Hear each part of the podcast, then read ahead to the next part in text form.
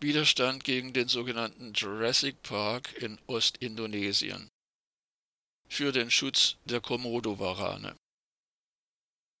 Mit einer Körperlänge von maximal drei Metern und einem Gewicht von über 70 Kilogramm ist der Komodo-Waran eines der größten, noch nicht ausgerotteten Reptilien auf diesem Planeten.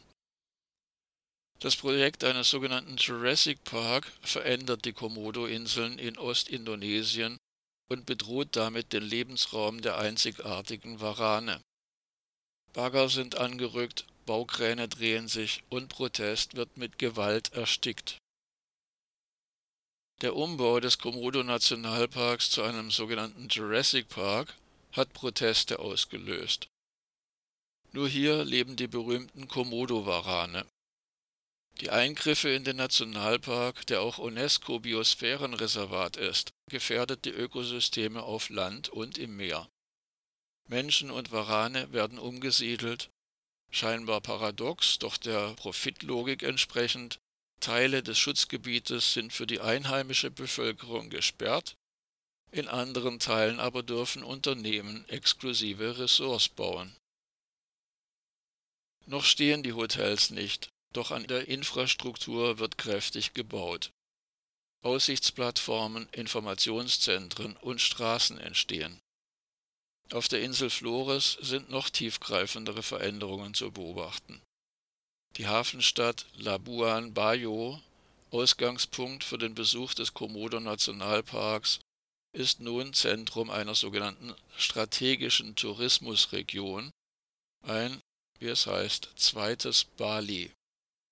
Die Stadt hat mittlerweile einen neuen Flughafen und mehrere neue Hotels. Ein Staudamm und ein Geothermiekraftwerk werden gebaut, auf Land, von dem Menschen und Wälder weichen müssen. Die Bevölkerung auf Flores sieht ihre Lebensgrundlagen und ihre Kultur schwinden, nicht nur die Menschen auf Komodo. Der Widerstand gegen Umweltzerstörungen, Umsiedlungen und die massive Begrenzung der Arbeitsmöglichkeiten in Fischfang, Landwirtschaft und als Fremdenführerinnen und Fremdenführer wächst. Die Antwort der Regierung auf Kritik und Proteste Einsatz von Sicherheitskräften, Gewalt und Kriminalisierung. Zitat Es geht nicht nur um den Komodo-Nationalpark, sagt Umbu Wulang von der Umweltschutzorganisation Wali NTT. Weiter im Zitat denn der Ausbau des Komodo-Nationalparks zu einem Tourismusschwerpunkt endet nicht mit neuen Hotels. Die benötigen Wasser, Strom und Lebensmittel.